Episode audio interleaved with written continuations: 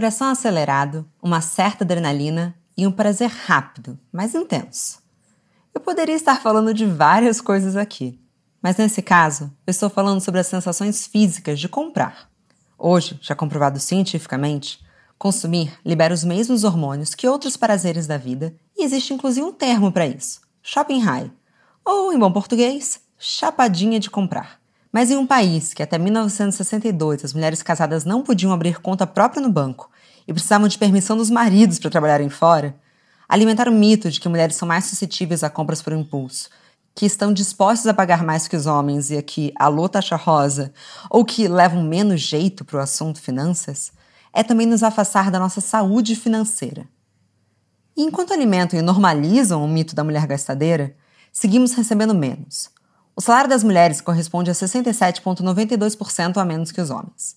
Se compararmos o salário com uma pizza, o salário deles seria equivalente a oito fatias, uma pizza inteira, enquanto o salário das mulheres seria aproximadamente de cinco fatias e meia. O modo como nos relacionamos com o dinheiro é, de muitas maneiras, um sintoma de como nos relacionamos com qualquer outra coisa na vida. Por isso, cuidar da nossa saúde financeira faz parte do cuidado com a nossa saúde mental e do futuro que queremos para nós mesmos. Bom dia, Óbvias! Eu sou Marcela Ceribelli, CEO e editora criativa na Óbvias, e hoje converso com a jornalista, podcaster, youtuber e o que mais ela quiser inventar, Natália Arcuri.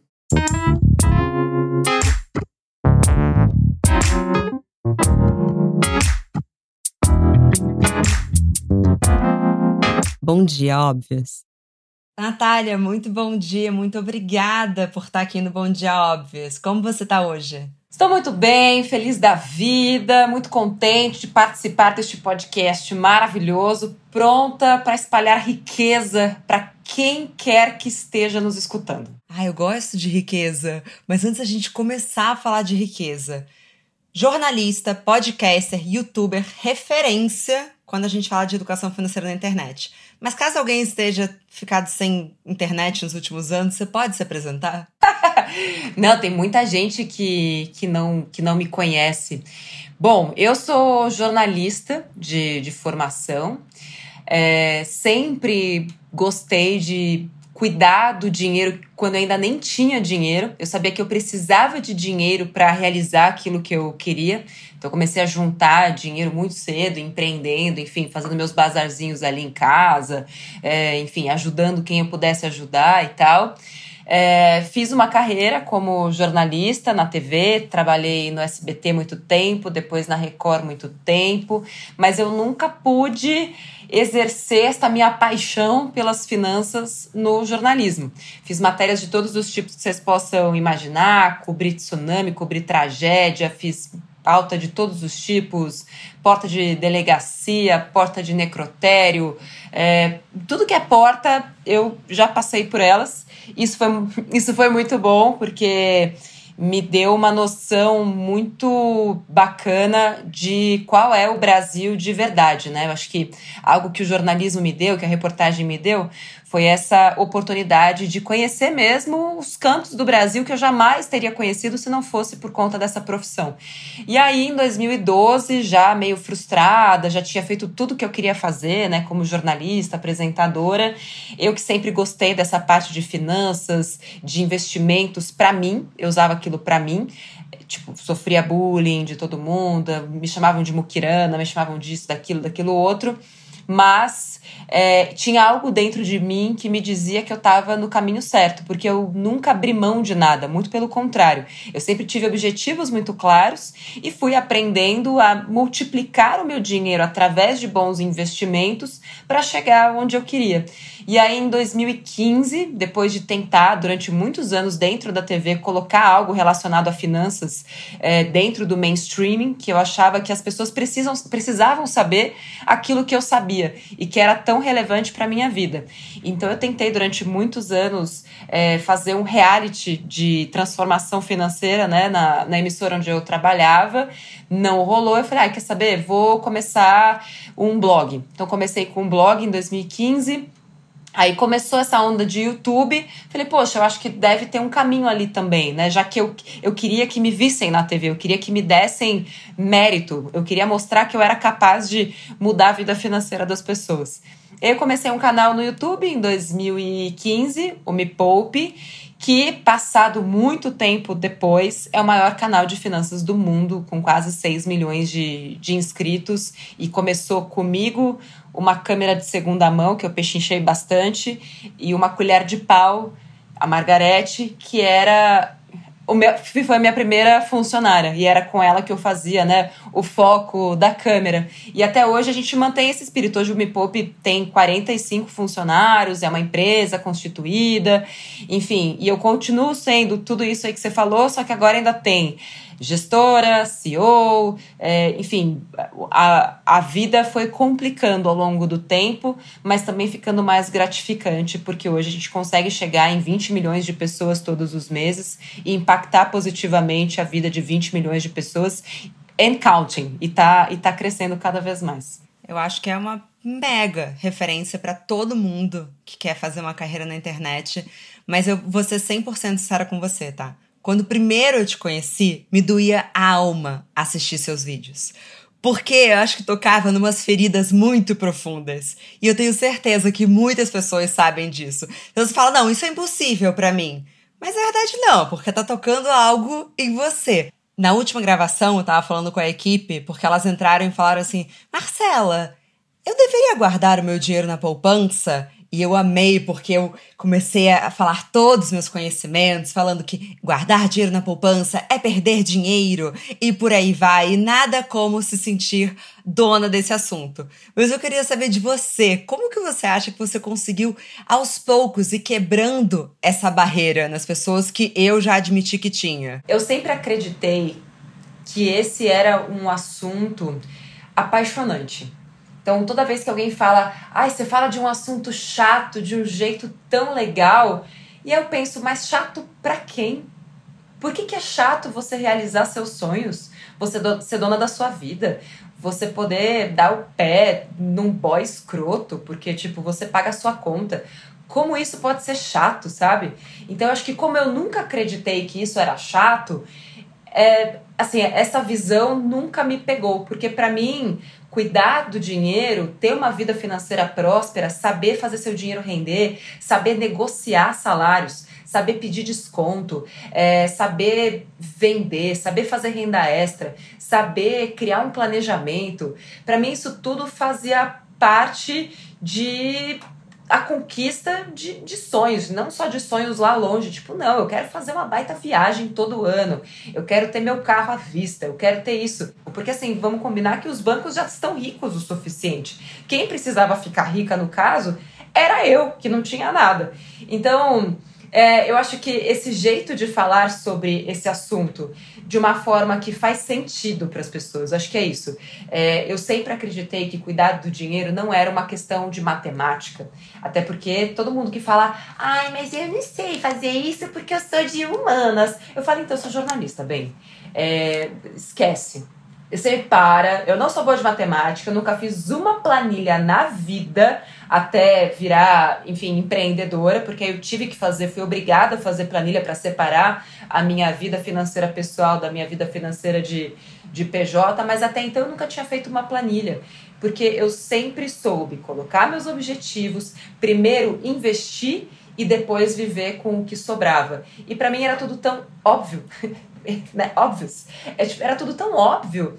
E, e eu comecei a entender que não era uma questão de matemática, era uma questão de hábitos e de comportamento, porque eu via o mesmo tipo de comportamento é, da diarista que trabalhava na minha casa, a repórter que ganhava um salário de dois dígitos e trabalhava junto comigo.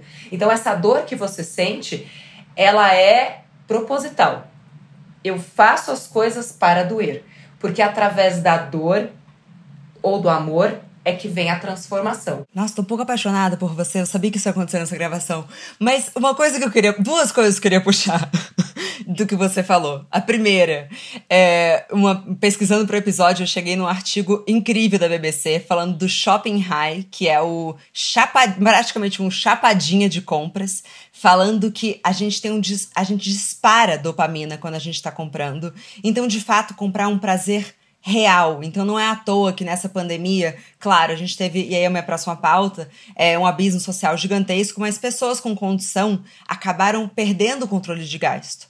Porque sobrou muito pouco prazer na quarentena, né? Então elas foram direto, puta, vou comprar muito. Mas eu fico me perguntando que em um país com esse abismo social, quais são os desafios para você para falar de educação financeira? Que me parece que as realidades são muito diferentes, né? Eu tô falando de um futuro porque eu posso falar de um futuro. Mas tem muitas pessoas que estão falando do dia de amanhã. Como é que a gente pondera esse discurso? É uma coisa que eu acredito é que a gente precisa primeiro é, até onde é o alcance da minha voz hoje. A gente está falando numa mídia que certamente a, a pessoa que não tem dinheiro nem para pagar o almoço de amanhã ou que depende de um auxílio do governo, provavelmente essa pessoa não está ouvindo este podcast. Ela não tem acesso a um bom telefone, ela não tem acesso à internet, ela não tem acesso a isso. Então eu tive que me conformar por um tempo que a minha voz não vai alcançar a todos. Pode ser que eu nunca consiga isso. Eu preciso, assim como eu ensino todo mundo aí, pedacinho por pedacinho, né? De como é que a gente come um elefante? Pedacinho por pedacinho. Então eu também preciso me conformar de que eu vou ter que fazer uma escolha neste momento. E a escolha é: quem são os indivíduos que estão hoje na internet e que estão ferrados porque não sabem fazer o uso do pouco ou do muito dinheiro que têm? Eu fiz uma escolha de falar para este público bancarizado, é, digamos que, que tem acesso a pelo menos serviços financeiros. No Brasil, até o início da pandemia, a gente tinha mais de 40 milhões de pessoas desbancarizadas. Então, assim, o buraco é muito mais embaixo. E eu também sei que boa parte da solução para essas questões passam por políticas públicas.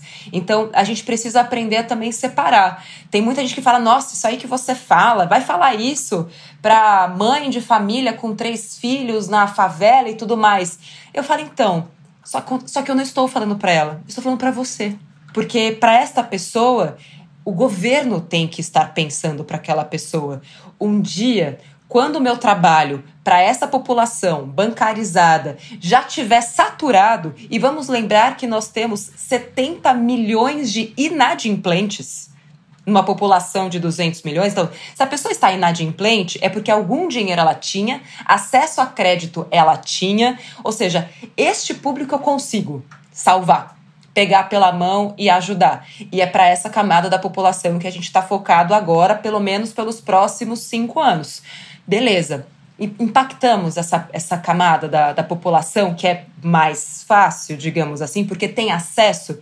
Beleza, o que, que podemos fazer para expandir o nosso impacto? Então, é dessa maneira que eu vejo. A gente vai conseguir chegar em quem está disponível hoje. Para isso, a gente usa YouTube, rádio, podcast em todas as redes, Instagram, Facebook, TV aberta.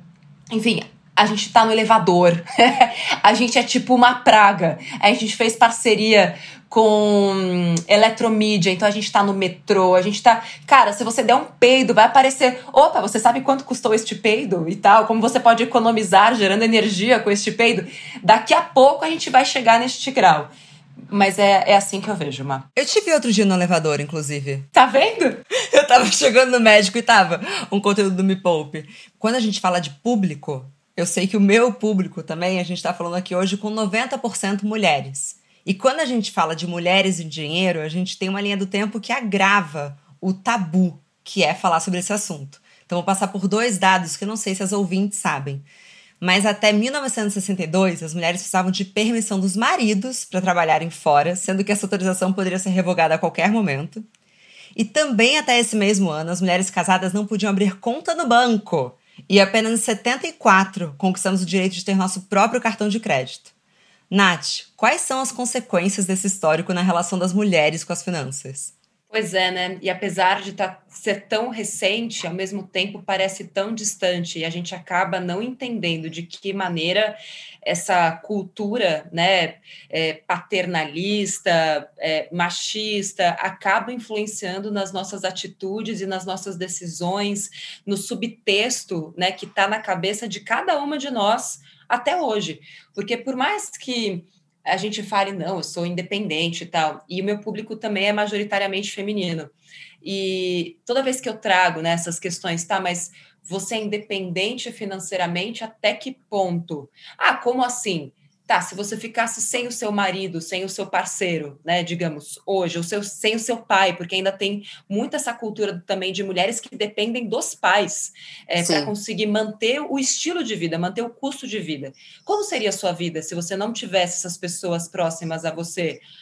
Ah, nem sei. Tipo, ah, eu nem sei quanto eu gasto. Ah, nem sei direito quanto eu ganho, eu só vou pagando e tal. Ah, eu não tenho assim, não sei direito. Ah, isso não é para mim. Ah, sempre foi meu pai que cuidou dessa parte. Ou ah, ninguém nunca se preocupou com isso. Então, quando você começa a dar umas apertadas assim, você vai descobrindo e você é, faz a pessoa chegar num lugar em que ela entende que mesmo ela acreditando que não, mas eu sou super feminista, eu, nossa, defendo a minha independência, mas são questões que vão muito além, é como se estivesse no nosso DNA e que se a gente não discute sobre isso, é, essa essa vozinha tá sempre ali no, no fundo. Por exemplo, um super tabu, é, casais hétero.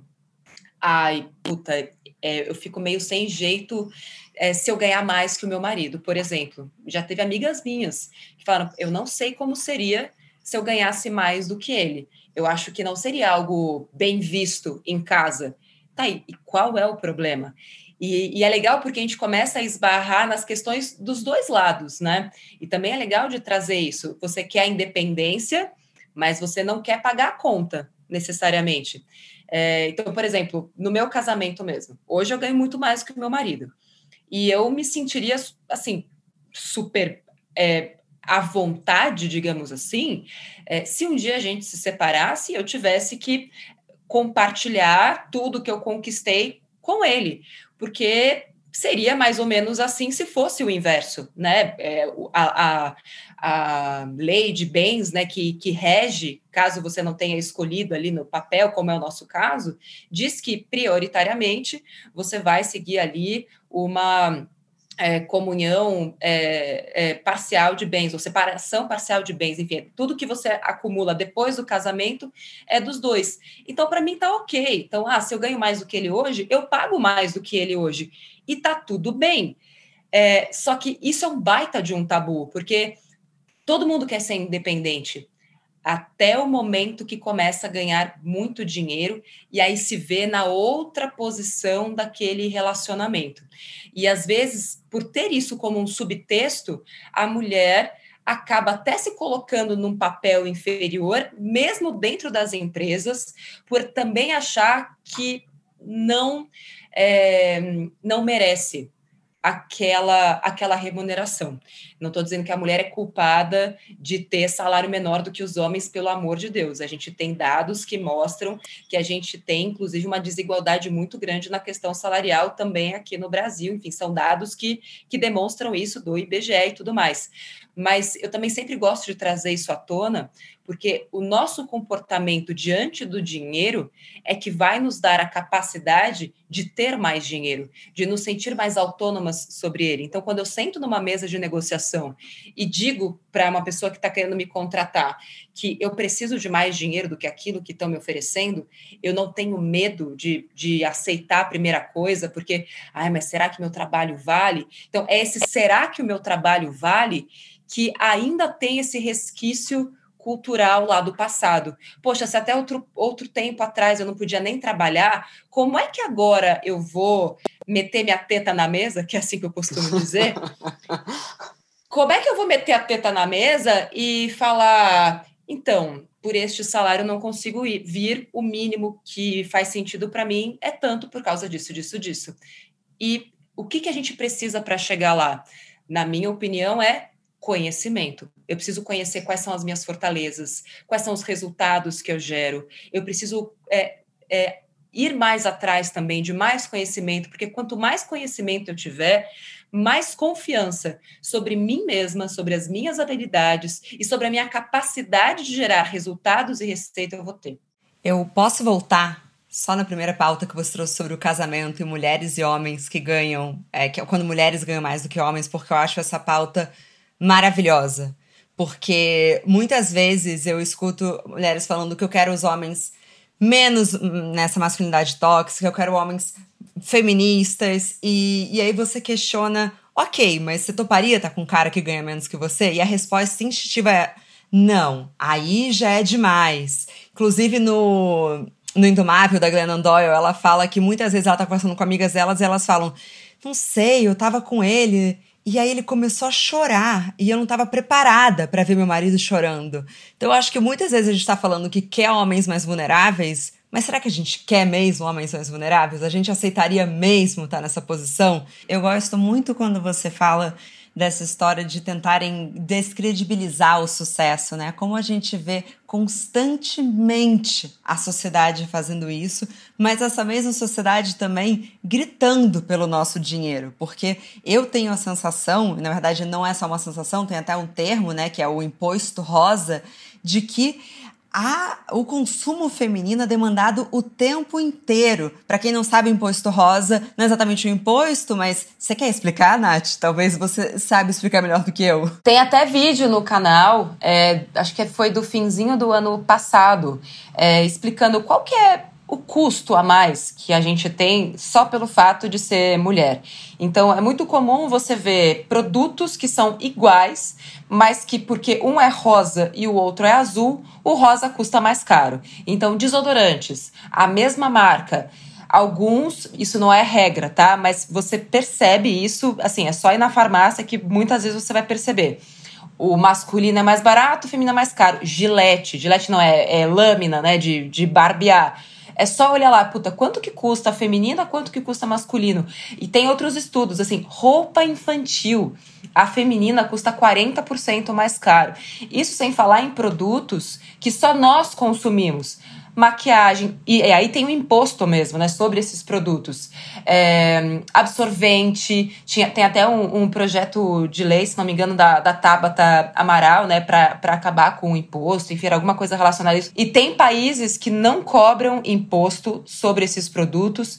Enfim, é, nós temos, só pelo fato de ser mulheres, é, uma, uma série de questões culturais que são impostas: cabelo, maquiagem, é, lipo, é, a questão da, da beleza, é sempre uma, uma cobrança, acessório. Se você for ver o tanto de dinheiro que você gasta com todas essas coisas, e de novo, não é para deixar de comprar. No vídeo eu falo muito sobre isso, mas é você ter um olhar mais atento sobre o quanto de vida você está colocando ali, porque eu acredito que o dinheiro é fruto do meu trabalho e o trabalho é fruto do meu tempo e o tempo é o ativo mais precioso que eu tenho. Então, na hora que eu vou usar o meu dinheiro, eu preciso ter cuidado com isso. Um aprendizado que mudou 100% a minha percepção sobre saúde financeira foi quando me disseram que a gente não enriquece com o dinheiro que a gente ganha, a gente enriquece com o dinheiro que a gente guarda. Eu queria saber de você, qual a sua resposta quando te dizem eu não sei para onde vai meu dinheiro todo mês? É, se você não sabe, o banco certamente sabe, né? A financeira certamente sabe e estão te agradecendo. Quanto menos você souber, mais felizes eles vão ficar com a sua ignorância enfim, e para onde essa postura tá te levando. Então, assim, se você falar, não, eu tô super tranquila, eu sou super feliz do jeito que eu levo a minha vida, beleza, quem sou eu para falar alguma coisa? Agora, se não é essa vida que você gostaria de ter, a única pessoa capaz de mudar isso é você mesmo. Perfeita. Nath, para a gente finalizar, eu tenho uma última pergunta que eu não vou mentir, é 100% por motivações pessoais e tomara que a sua resposta vire um ringtone no meu celular para que meu namorado possa ouvir diariamente. Em relação àquele clássico pensamento, não vou levar dinheiro pro túmulo, ou ah, eu posso morrer amanhã e não ter vivido. Você, por acaso, se arrepende de, não ter vivido algo porque estava economizando para ter a vida que você tem agora? Não, nem um pouco. Nunca. Porque eu nunca deixei de fazer nada. Eu só tive a paciência de esperar o momento certo para ter aquilo e beneficiar a Natália do presente e a Natália do futuro. Eu não posso permitir que a Natália do presente foda com a Natália do futuro. É, eu me amo demais para provocar isso para mim. E eu sei que eu vou viver muito. Assim, as, as possibilidades de eu viver pouco são muito pequenas. Eu sou uma pessoa muito racional. Então, a, a possibilidade de eu viver pouco é muito pequena. E a pergunta que eu faço pro seu namorado é: e se você não morrer? E você vai querer, você vai passar a sua vida querendo morrer? porque você gastou todo o seu dinheiro? Então, essa é a vida que você quer ter? Porque são desculpas prontas, né? Que estão lá, elas estão guardadas, preparadas, porque eu não sei lidar com essa. Eu não sei lidar com essa cobrança que está me fazendo, sabe? É, então eu respondo aquilo que me vem à cabeça, que é qualquer coisa que não faz o menor sentido como isso. Ai, se eu morrer, não vou levar nada pro túmulo comigo. É, caixão não tem é, gaveta e tudo mais. Só que eu nunca deixei de fazer nada. Eu sempre transformei tudo aquilo que eu queria em meta. E eu prometi para mim mesma que eu ia enriquecer a mim própria e não ao banco. Então eu falei, por que, que eu vou fazer financiamentos, parcelamentos, se eu mesma posso ganhar dinheiro através do meu próprio dinheiro? Então é muito fácil, né, você falar o dinheiro não vai pro túmulo. Mas quando você tem o benefício de poder ter a escolha de continuar trabalhando, e faz três anos que eu trabalho só porque eu quero e não porque eu preciso, aí eu te digo: tudo vale a pena. Nossa, perfeita. Natália, eu já era muito sua fã e agora eu sou assim, sei lá o que, devota. Menos. Eu, assim, mas eu, o, que eu, o que eu mais gosto, assim, de incentivar todo mundo é o pensamento crítico. Porque pode ser que para alguma pessoa que eu tô falando aqui não faça o menor sentido. E tudo bem, talvez isso não se encaixe no seu momento de vida atual. E, e de novo, sempre falo isso para os meus alunos e acho que é legal só trazer isso aqui por último. O que, que é essencial pro seu namorado, seu marido, e o que, que é essencial para você. Então as pessoas têm muito aquela coisa tipo, ah, lá vem ela falar para cortar o cafezinho. Nunca falei isso na minha vida. Muito pelo contrário, o que eu falo é o seguinte: o cafezinho é importante para você? Ok, então tenha o dinheiro do cafezinho carimbado. E você nunca vai ter que abrir mão do que você gosta. Acontece que a maioria das pessoas nem sabe o que gosta e nem sabe o que quer. Então, elas vão vivendo, comprando e pagando o que o marketing põe para elas. Ah, eu tô aqui, ó, no meu feed do, do Instagram e veio um bagulho aqui que eu queria. Eu nem queria, na verdade, né? Mas ele apareceu para mim. Eu fui lá e comprei, porque, poxa, ficar guardando dinheiro para quê? Não é verdade? Tá, mas aquilo te, te trouxe satisfação? Porque se eu for colocar a minha satisfação como alguém que planeja primeiro quer e deseja, e sou eu que tomo a decisão, eu que digo como meu dinheiro vai me servir. Eu não sou um, uma. E isso é muito do comportamento de manada, né? Ah, mas todo mundo faz, eu vou fazer também. Tudo bem, você pode ser feliz assim, mas para minha vida é mais importante que eu faça e tenha aquilo que eu julgo ser mais importante para mim. Eu, por exemplo, hoje não moro numa casa própria. Eu moro de aluguel, porque para mim não faz sentido ter casa própria. Eu tô muito mais satisfeita, tipo, vivendo de aluguel e meu dinheiro tá pagando lá, rendendo juros sobre juros. É, enfim, tô fazendo uma outra operação que eu vou financiar uma casa e vou pagar o financiamento com os juros do meu investimento. E, mas é isso, isso funciona para mim. Mas antes de qualquer coisa, o seu namorado ou namorado e todo mundo aqui precisa se responder: o que, que é mais importante para mim? E eu nunca vou poder julgar o que é mais importante para o outro.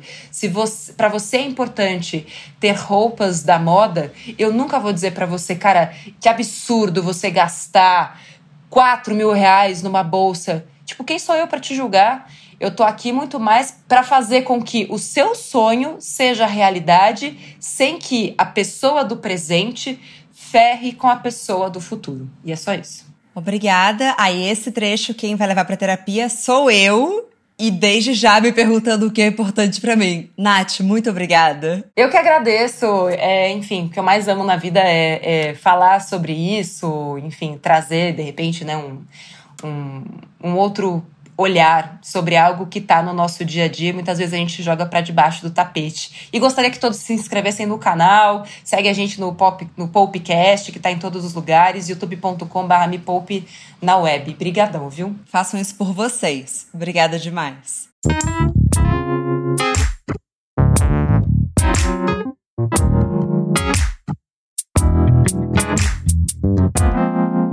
Muito obrigada também a você que nos escutou até aqui. Mas a nossa conversa não tem fim. Continuamos semanalmente na nossa newsletter, que você pode se inscrever no www.obvious.cc, no Instagram, arroba e com comentários e sugestões sempre com carinho, no bomdia.obvious.cc. Bom dia, Óbvias!